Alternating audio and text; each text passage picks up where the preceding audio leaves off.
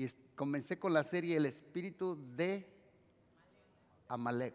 Digan conmigo Amalek. El espíritu de Amalek. La otra vez les dije qué es lo que hace este espíritu, que ataca por la retaguardia, eh, toma por sorpresa, muchas cosas, pero hoy quiero que usted conmigo aprenda cómo derrotar al espíritu de Amalek, cómo vencerlo, cómo lo podemos vencer. ¿Cuántos recuerdan el pasaje? Digan conmigo, Amalek significa belicoso, el que lame. Belicoso es un que lame. Este espíritu bíblicamente sigue vivo. Ahorita lo vuelvo a repetir lo que dice la Biblia. Yo creo mucho en lo que dice la palabra de Dios. Es un espíritu que sigue vivo de generación en generación. Este espíritu ataca tu vida, tu familia, tus hijos, tu matrimonio, la iglesia, este ataca, ya sabe, usted cómo lo ataca, pero vamos a volver a leer Éxodo 17, 8 al 16. Dice, entonces vino Amalek. Digan conmigo el espíritu de Amalek. Ahora lo vamos a ver cómo lo podemos derrotar, ¿eh? Y peleó contra el pueblo de Dios, Israel, en Refidim. Y dijo Moisés a Josué, escoge varones sal a pelear contra Malek. Mañana yo subiré a la montaña, a la cumbre del collado, y la vara de Dios en mi mano. E hizo Josué como Moisés le dijo, peleando contra Malek. Y Moisés y Aarón y Ur subieron a la cumbre del collado, menos Josué. Josué no subió. Ojo, Josué no subió. Él estaba peleando en el, en, el valle, abajo. El único que subió fue Aarón y Ur. Porque de esto quiero hablar, cómo derrotar a este espíritu, que se necesita. Y sostenía en sus manos, el uno de un lado y el otro del otro lado. Así hubo en sus manos firmeza hasta que se puso el sol. Y luego dice la palabra de Dios más adelante. Y sucedía que cuando alzaba Moisés su mano, así, pásame el garrote ese hijo. Ahorita de todas maneras te voy a mandar al ratito. Ah, me gusta ser muy dinámico. Ustedes saben que Moisés siempre usaba una vara. Gracias, hijo, siéntate ahorita. Eh, se llamaba la vara de la autoridad. Digan conmigo, la vara de autoridad. Una vez llegó y le dijo a Moisés, deja salir a mi pueblo, dice Dios. Y dijo, ¿y tú quién eres? empezó ahí la pelea entre los dos. Y dijo, ¿qué señales tienes para dejar salir a mi pueblo? Y dice la Biblia que Moisés tiró la vara y se convirtió en una serpiente. Y los brujos hicieron lo mismo. Tiraron su vara y se convirtieron en serpientes pero la serpiente de Moisés se tragaba a la serpiente de los brujos. ¿Cuántos dicen amén? ¿Por qué si hablamos de la serpiente, no me voy a desviar, pero nomás se lo doy por la misma ofrenda? Si hablamos de la serpiente antigua se refiere a Satanás. ¿Y por qué también dice, así como a Moisés levantó la serpiente en el desierto, que lo mordían las serpientes y el que veía la serpiente, así era necesario que el Hijo del Hombre sea levantado. ¿Sabes por qué? Porque la serpiente es un símbolo de maldad. Y en la cruz del Calvario Jesús se hizo maldición por cada uno de nosotros. ¿Sabían ustedes que esa asta que levantó Moisés con la serpiente es el mismo símbolo que usan los médicos? Ojo, es el mismo símbolo, la serpiente así, enrollada. Es más, farmacia, fármaco, farmaquella, farmacia, farmaquella, viene de la palabra brujería. ¿No están escuchando, hijos de la guayaba? Farmaquella, brujería. Por eso muchos están adictos a los fármacos. Entonces, dice la Biblia que cuando las manos de, Moisés se levantaban, Israel prevalecía, pero él hacía esto.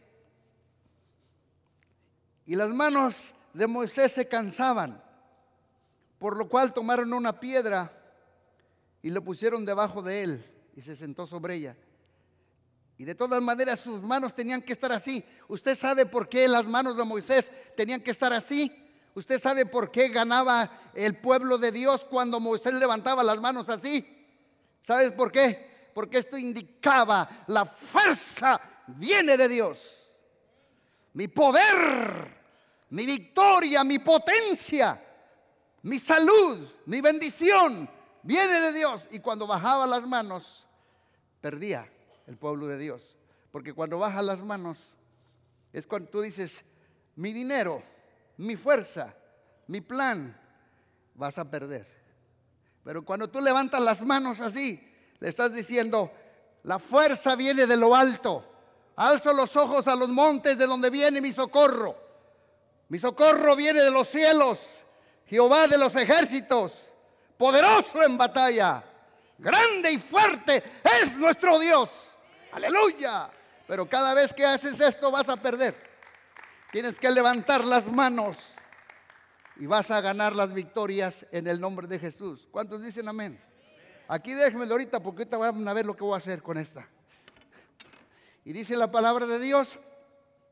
Y le pusieron debajo de él una piedra. Y, y dice, y hubo firmeza hasta que se puso el sol.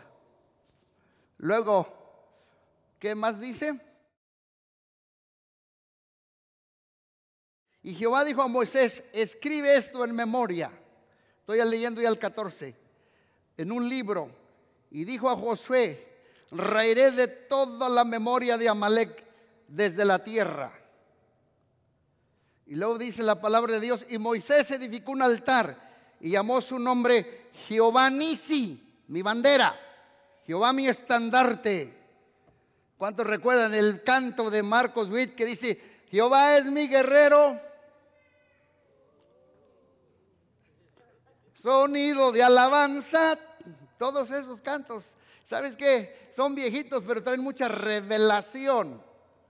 Jehová Nisi, Jehová es mi, bandera. Dice, y Jehová dijo a Moisés, escribe esto en memoria de un libro y di a Josué ah, que raeré de toda la memoria a Amalek debajo de los cielos. Luego dice algo más ahí que me gusta mucho y dijo, por cuanto la mano de Amalek se levantó contra el trono de Jehová, Dios tendrá guerra con Amalek de generación en generación. Oiga, oiga, este espíritu, este espíritu está contra, contra Dios. Por eso Dios dice, yo, Dios, tendré guerra contra este espíritu de generación en generación. Yo, Dios. En otras palabras, este espíritu si nosotros nos ponemos las pilas, está en contra de nuestro papá, de nuestro papá Dios. Por eso tenemos que derrotar a este espíritu de Amalek. Digan conmigo, el espíritu de Amalek. ¿Quién es Amalek? Bueno, les dije la semana pasada que apenas salió Israel de la esclavitud de Egipto a la libertad y a la tierra de promesa y aparece este espíritu. Israel estaba a punto de abrazar su destino, pasar a un mayor tiempo de gloria y aparece Amalek. Por ejemplo, si el martes Dios se va a glorificar contigo, Amalek te aparece el lunes. A ver si la captan.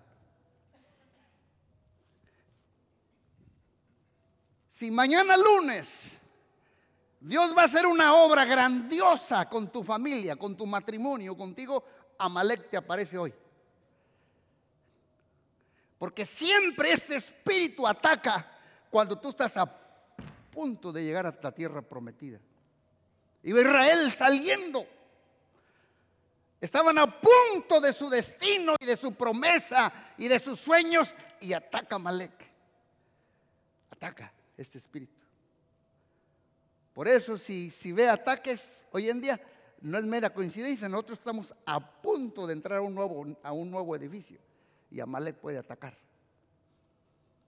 Tú estás a punto de ver una transformación en un hijo tuyo o cualquier cosa y va a atacar a Amalek. Amalek es traicionero. Amalek ataca por sorpresa. Entonces dice la Biblia que los amalecitas eran un pueblo nómada, no tenían un lugar, andaban por el desierto nada más, robando, atacando, eran bélicos, eran peregrinos.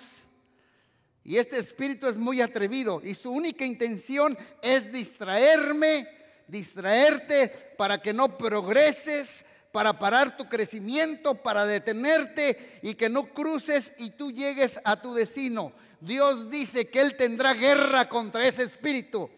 No dice que Israel, sino Dios mismo. Es un espíritu que va de generación. Por ejemplo, una generación viene, ataca a Malek, muere la generación, vuelve a atacar a Malek. Muere esa generación, vuelve a aparecer a Malek dice que este espíritu vendrá de generación en generación, iglesia. Por eso debemos de saber cómo podemos nosotros vencer este espíritu. Y Dios nunca se refirió así de los filisteos, de los persas, de los griegos. Dijo al espíritu amalecita. Mira lo que dice Deuteronomio 25, 17. Acuérdate, Dios recordándole a Moisés, acuérdate lo que leímos, lo que te hizo Amalek contigo en el camino, cuando salías de Egipto, de cómo te salió el encuentro en el camino y te desbarató la retaguardia, de los débiles, de los que iban detrás de ti, cuando estabas cansado y trabajado y no tuvo temor de Dios. Por tanto, cuando Jehová tu Dios te dé descanso de todos los enemigos alrededor en la tierra que Jehová tu Dios te da por heredad, para que la poseas, borrarás la memoria de Amalek debajo del cielo. No olvides. Aquí dice que de repente le salió en el camino y los ataca por sorpresa. Lo que yo les dije a ustedes, este espíritu te ataca por sorpresa. Vas bien en tu matrimonio o algo y de repente un problemón en la pareja. Dice, ah, caray, espérate. ¿Qué pasó? vas bien en tus finanzas o en tu salud y de repente, este es un espíritu de Amalek. Debes estar por eso bien alerta, porque este ataca por sorpresa. Dice que los atacó por la retaguardia. Dice, te atacó por detrás. No fue de frente, fue a tus espaldas. Atacó a los débiles. Diga conmigo a los débiles. Dice la Biblia, dice, cuando ibas cansado, o sea que Amalek ataca las debilidades. Cuando uno se siente débil, y déjenme decirles una cosa, para mí Amalek se parece como al COVID. ¿Cuánta gente no murió por el COVID? Me puse a pensar la otra vuelta, un virus, un virus, un virus, digan conmigo, un virus afectó todo el mundo, todo el globo terráqueo, todos los cinco continentes, continente africano, asiático, europeo, el continente eh, americano, afectó todo. ¿Y sabe qué atacó este espíritu como Amalek? A los, los que murieron fueron los débiles de sus pulmones. No me dejen solo los que tenían una condición de su salud. Atacaba a los adultos que estaban más débiles. Este es un espíritu. Yo no, yo no estoy sacando una herejía, pero les estoy comparando cómo ataca a Malek. Ataca las debilidades, los débiles. Y por eso debemos estar bien alertas. ¿Cuántos dicen amén? Dice, cuando estabas cansado, venía fatigado, agotado y no tuvo temor. Ya vimos de dónde vino, pero vamos a volverlo a leer. ¿De dónde vino Amalek? Génesis 36, 12. Aquí vino Amalek. ¿Quieres saber el origen de Amalek? Porque este espíritu odia, odia a los hijos de Dios, te odia a ti, me odia a mí. Mira, aquí está, en la raíz de los amalecitas y Timna fue concubina de Elifaz, hijo de Esaú. Y ella le dio a luz a Amalek. estos son los hijos de Ada, mujer de Saúl. Repito, Timna fue concubina de Elifaz, hijo de Saúl.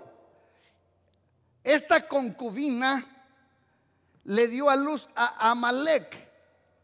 En otras palabras, Esaú era abuelo, grandfather de Amalek. Y como usted sabe, que Saúl por 30 años quiso matar a su hermano Jacob, porque él creía que su hermano le había robado, le había hecho una trampa y te demuestra en la Biblia que no. El mismo Esaú le vendió su progenitura a su hermano gemelo por un plato de lentejas. Esaú hizo un mal negocio. Entonces, Esaú, cuando se vio perdido, porque ya su hermano Jacob le había, le había obtenido la progenitura por un plato de lentejas, tuvo odio. Él tenía resentimiento, odio, coraje, amargura. Y como Esaú, el hermano de Jacob, Jacob, ¿quién es? Israel. ¿Sabían ustedes? Se los doy por la misma ofrenda. Que el único país a nivel mundial, les menciono desde arriba, Groenlandia, Canadá, Estados Unidos, México, Guatemala, El Salvador, Honduras, Nicaragua, Costa Rica, Panamá, Colombia, Bolivia, me gusta la geografía, China, Alemania, España, Francia, el único país que Dios le puso nombre fue al único. ¿A quién fue? Ojo. Fue el único país que Dios le puso nombre. Le dijo, ya no se llamarás Jacob, sino Israel. Y ahí viene el odio. Entonces, como él no se pudo vengar, tuvo a un nieto y le dijo, tú véngate por mí contra Israel. Acábalos, mételes puñaladas por detrás, destázalos, aniquílalos, sé bélico contra ellos, odialos a muerte, véngate porque yo no me puedo vengar. Este espíritu así es. ¿Cómo ven? Es un espíritu malo. Y viene de ese resentimiento. Bueno, ya lo estamos viendo aquí. Fue el abuelo de Amalek. Fue un resentimiento sin causa. Hizo ese negocio, vendió su progenitura. Por 30 años lo quiso matar. Gracias a Dios que, que su hermano Jacob con humildad se humilló y vino. Se reconciliaron, entre comillas. Pero de allí quedó el odio. Usted ha conocido familias donde hay odio de generación en generación. Yo he conocido familias. Se matan por generaciones. La pregunta aquí es, entonces, ¿cómo puedo derrotar a Malek? ¿Qué es lo que necesito hacer primero? Bueno, ¿cuántos quieren aprender cómo podemos derrotar ese espíritu? Número uno, se necesita un Moisés visionario. Digan conmigo, se necesita un Moisés que tenga visión. Un Moisés que ha sido llamado por Dios. Israel no tenía tres Moiséses, tenía un Moisés. Había solo uno. Yo estoy seguro que de los tres millones, dos millones que traía, estoy seguro que allí había un Moisés González, Moisés Bravo, Moisés Aguilar. Yo creo que había muchos Moiséses, como hoy en día. Yo, si usted viera mi celular, como yo identifico a muchos de ustedes. Toña la grandota, no, Toña la chaparrita, Toña la más chaparrita, porque tengo yo que, porque se llaman, yo estoy nomás diciendo Toña porque acá están mis ojos viéndome. Yo estoy diciendo nomás un nombre porque a veces hay, por ejemplo, si usted pone a pensar aquí, aquí hay como cuatro con el mismo nombre. Había muchos con apellidos diferentes, pero el único que va a derrotar, vuelvo a decirles, al espíritu de Amalek es los Moiséses que son visionarios. Nomás hay uno. Digan conmigo, hay, nomás hay uno. Digan conmigo, nomás hay uno. Y el pueblo lo reconocía. Dios lo había elegido. ¿Quién era? Moisés. Cuando hay dos Moiséses ya es una división. Di es dos. Di, di, di es dos. Visión. Eh, cuando hay dos Moiséses ya son dos visiones.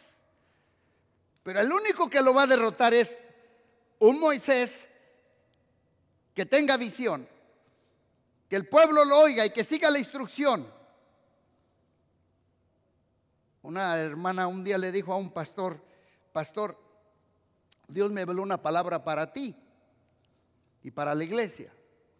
Y el hermano dijo, ah, caray, cuando uno escucha que Dios me habló, hasta uno se quiere persinar. y le dijo el pastor, ¿qué, ¿qué, le dijo el Espíritu Santo, hermana? Y me dijo, le dijo al pastor, que usted en la iglesia tiene que hacer esto, esto, esto, esto y aquello, y debe de quitar esto, esto y esto y aquello. Gracias a Dios por Moisés con visionario. Le dijo, hermanita, yo creo que se subió a un avión equivocado. Una cosa es que usted me diga, el Espíritu Santo me habló y me dijo de mí misma, me dijo de mis hijos, me dijo de mi marido, me dijo de mi trabajo, pero de la iglesia me habla a mí. Porque soy el Moisés. De la iglesia me habla a mí. ¿Me están escuchando? De la iglesia me habla a mí. Dios nunca va a traicionar el principio de Apocalipsis que dijo, escribe al ángel de la iglesia. ¿Quién era el ángel de la iglesia? Mm, estudian. El pastor. Nunca dijo, escribe al que toca la batería, con todo respeto. Escribe al que, toca, al que cuida la puerta. No, escribe al ángel, al pastor de la iglesia. Dios tenía un Moisés. Y cuando en una iglesia hay un Moisés, con la ayuda de Dios se puede derrotar al espíritu de Amalek. ¿Cuántos dicen gloria a Dios? ¿Qué les dije? En tres meses vamos a juntar 100 mil dólares. ¿Y cómo me vieron algunos? Pastor, no, pero no te preocupes, es que Dios a mí me habló y me dijo a mí. Yo como un Moisés escucho a Dios y le expreso a la iglesia lo que hay que hacer. Hermanos, y se pudo o no se pudo. Se pudo o no se pudo. Sí se pudo. Porque uno escucha de Dios. Y cuando uno escucha un Moisés visionario, podemos derrotar al enemigo. Pero también, aparte de que era un Moisés visionario, ¿usted sabe lo que significa Moisés? salvado de las aguas. ¿Qué se necesita? Un Moisés salvado de las aguas, sacado de las aguas. ¿De dónde fue sacado Moisés? De las aguas. ¿De qué me habla esto? Me habla de proceso. Si Moisés era el visionario, Moisés era un hombre que fue procesado desde que nació. Desde que nació hubo matanza de bebés por la voz de Faraón, maten a todo recién nacido. Y ahí estaba Moisés. Pero gracias a Dios que Dios guardó y desde ahí venía procesado. Me está hablando de, digan conmigo, procesos. Hoy en día veo que hay gente que no pasa los procesos. Conozco mucha gente que se, que se duerme eh, en la noche siendo un, por decir, un músico, o un ujier se levanta, se duerme hoy por la noche siendo un ujier y el mañana se levanta siendo un apóstol. No pasó el proceso. Diga conmigo proceso. Moisés fue procesado. Moisés tuvo lágrimas, traiciones, insultos, muchas cosas. Sabe que todos los hombres de Dios hemos sido procesados. Sacrificios, quebrantos, demandas, abandonos, achaques de salud. Decía un hermano, hoy en día están madurando a la gente con papel periódico y con carburo. Usted sabe que arrancan los plátanos y arrancan los aguacates y los ponen en papel periódico. ¿Para qué? Pues muchos se están madurando así a gente. ¿Por qué? Porque les queremos brincar el proceso. Pero tenemos que, que cruzar el proceso. Fue un Moisés que tenía procesos en su vida. ¿Cuántos dicen amén? Usted no conoce mi historia, ¿verdad, hermano? Yo creo que no conoce mi historia. Yo me acuerdo cuando estoy predicando desde la edad de, desde la edad de 18 años, estoy predicando. Y yo me acuerdo caminar por veredas. ¿Alguien de ustedes aquí es de Michoacán? ¿Alguien de ustedes es cerca de Lázaro Cárdenas? Hay un pueblo cerca de Lázaro Cárdenas que se llama Arteaga. Y hay una rana con una piedra antes de llegar. Y yo me acuerdo que un día me mandó un pastor y me dijo, vas a ir a predicar al rancho Los Espinosa. Tenía 18 años. ¿Y en qué me voy a ir? Le llamamos un guajolotero. es un autobús que lleva guajolotes, gallinas, chivos y todo. Y me tocó arriba. Y ya cuando me dijo, te vas a bajar en donde hay tres piedras y una cruz. Allí te vas a bajar. Y de ahí sigues la vereda. Nada. yo me acuerdo, seguí la vereda. Caminé tres horas. Y dice, te vas a llegar hasta donde está un mango. Y en el mango te va a esperar dos mujeres con tres burros. Uno es para cada una de ellas y tú te montas en el otro. Después de caminar tres horas, a pelo, llegué mojado. Cuando bajé del burro no podía caminar, porque no estaba acostumbrado. Y cuando llego yo allá, ahí andamos en los burros, cruzando, abajo de unas plantas grandotas, que usted ya sabe cómo se llama.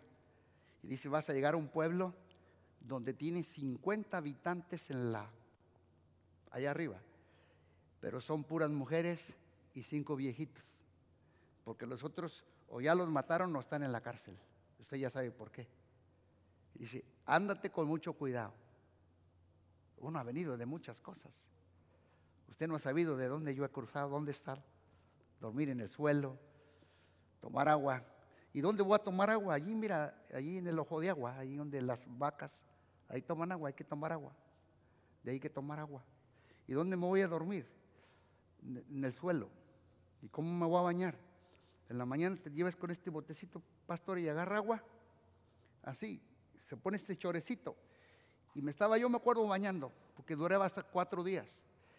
Y, pasa la gente dice, ese es el pastor que estaba predicando anoche. Uno tiene que pasar procesos.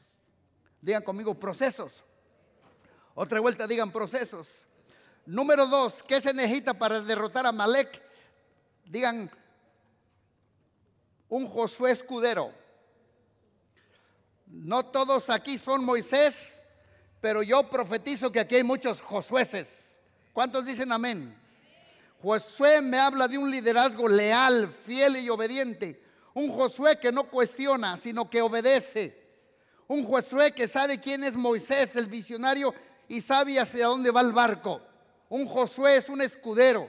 Recordemos el ejemplo de un escudero fue cuando Saúl tenía un escudero y así era Josué con Moisés y traía su espada y un día un día Saúl estaba peleando contra los amalecitas y Saúl estaba herido y le dijo a su escudero que estaba cerca, escudero, ven, te doy una orden, estoy herido y ya vienen los enemigos.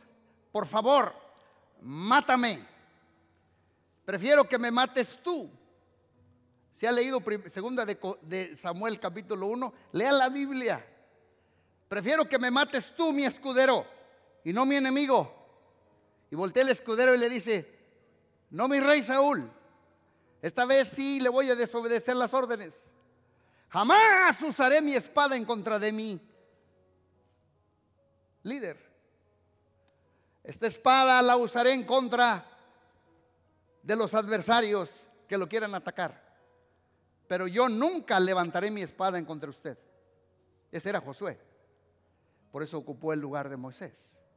Y dice la Biblia que venía los enemigos, ¿te acuerdas Javier? ¿Y qué hizo Saúl? Él se suicidó.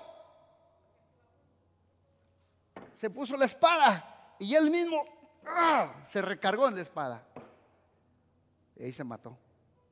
Pero su escudero dijo, yo no lo toco, porque yo soy escudero. ¿Quién va a derrotar a Malek? Los Josués, que son obedientes, que son valientes y que son fieles. Yo profetizo que en esta transición que vamos a hacer, aquí Dios va a levantar muchos Josueces. Denle un aplauso a los Josueces, valientes. En el nombre de Jesús. Gloria a Dios. Te vengo a declarar que se levantan los josueces aquí.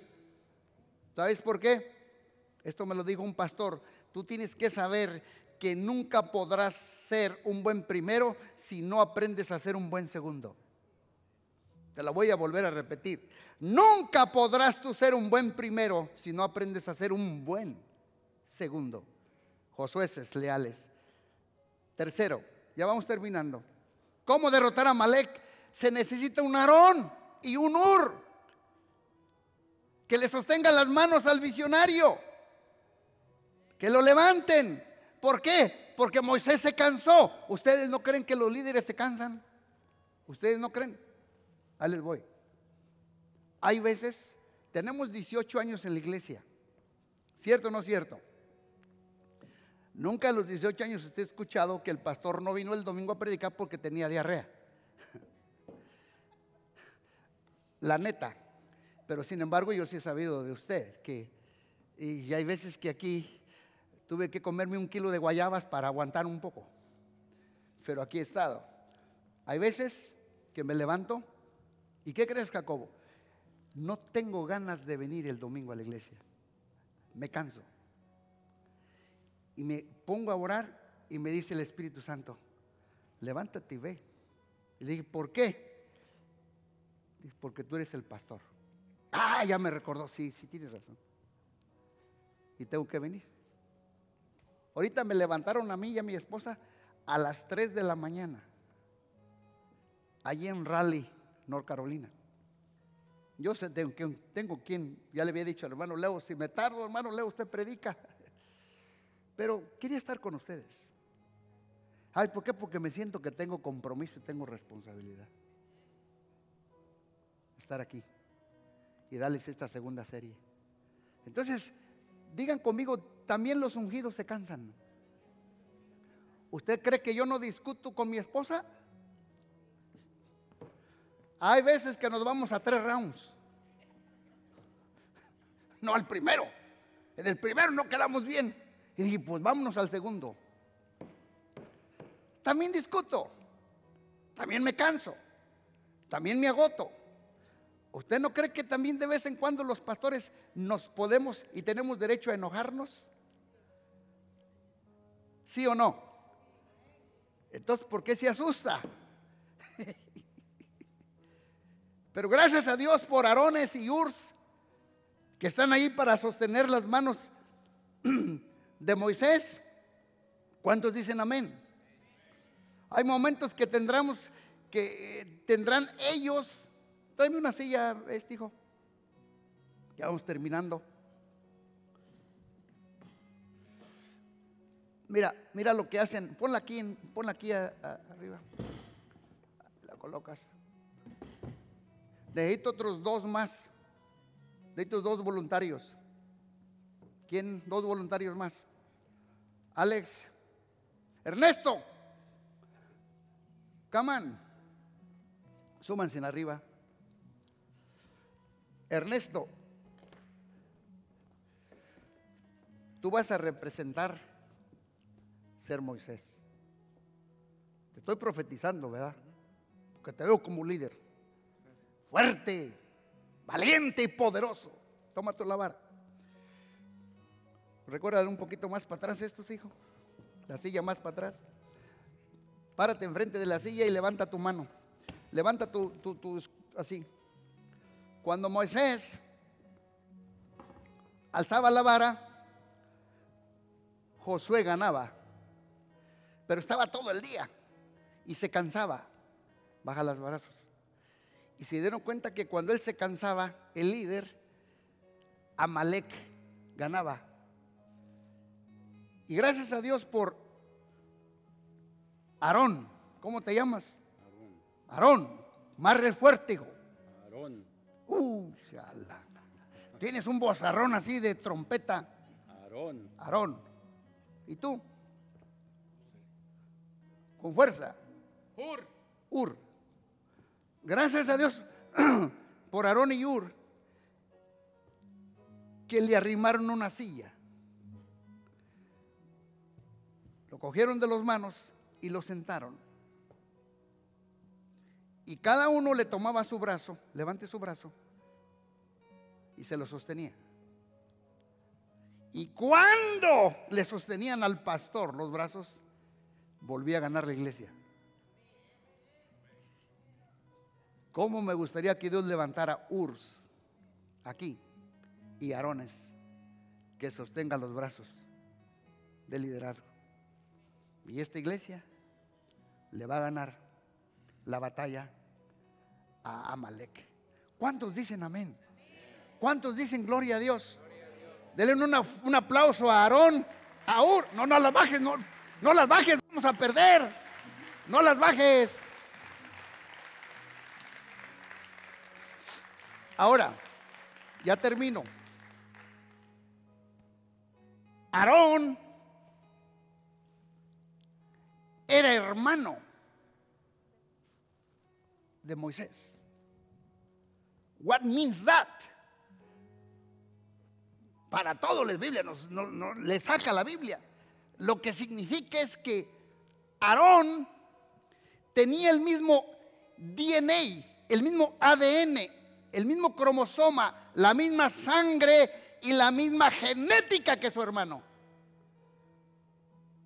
¿Cuántos están captando esto? Dios va a levantar aquí Aarones que tengan la genética de esta casa. Que cuando salgan de por aquí, se vayan a México o otro lugar, dicen, wow. Hasta dice frases como el pastor. Porque llevas la genética de la casa. Pero cuando me sales con muecas de otros, no tienes mucho la genética de la casa. Le dije a una mujer esta semana, mira lo que lograste, hija, lo que lograste. Y dijo, pastor, pero ¿cómo lo logré? Le dije, pues mira, mira lo que tienes allí. Dice, tienes una rayita. Y dice, ¿dónde, pastor? no, no, no, no, no. Hija de tigre, tigrilla. Tú eres una hija de un tigre. Porque tienes el mismo ADN de la casa. Oh, pero Ur no lo tenía. ¿Pero qué era Ur? No tenía el mismo ADN de la casa, pero era un colaborador. Era uno que se identificaba. También Aarón significa el que trae luz. Aarón traía revelación. Y Ur significa el leal, el obediente, el fiel. Yo profetizo que en esta casa, en la transición, Dios va a levantar aquí Moisés, pero Dios también va a levantar Urs y va a levantar Arones. ¿Para qué? Para pelear contra Malek y ganarle la guerra en el nombre poderoso de Jesús. ¿Cuántos lo creen?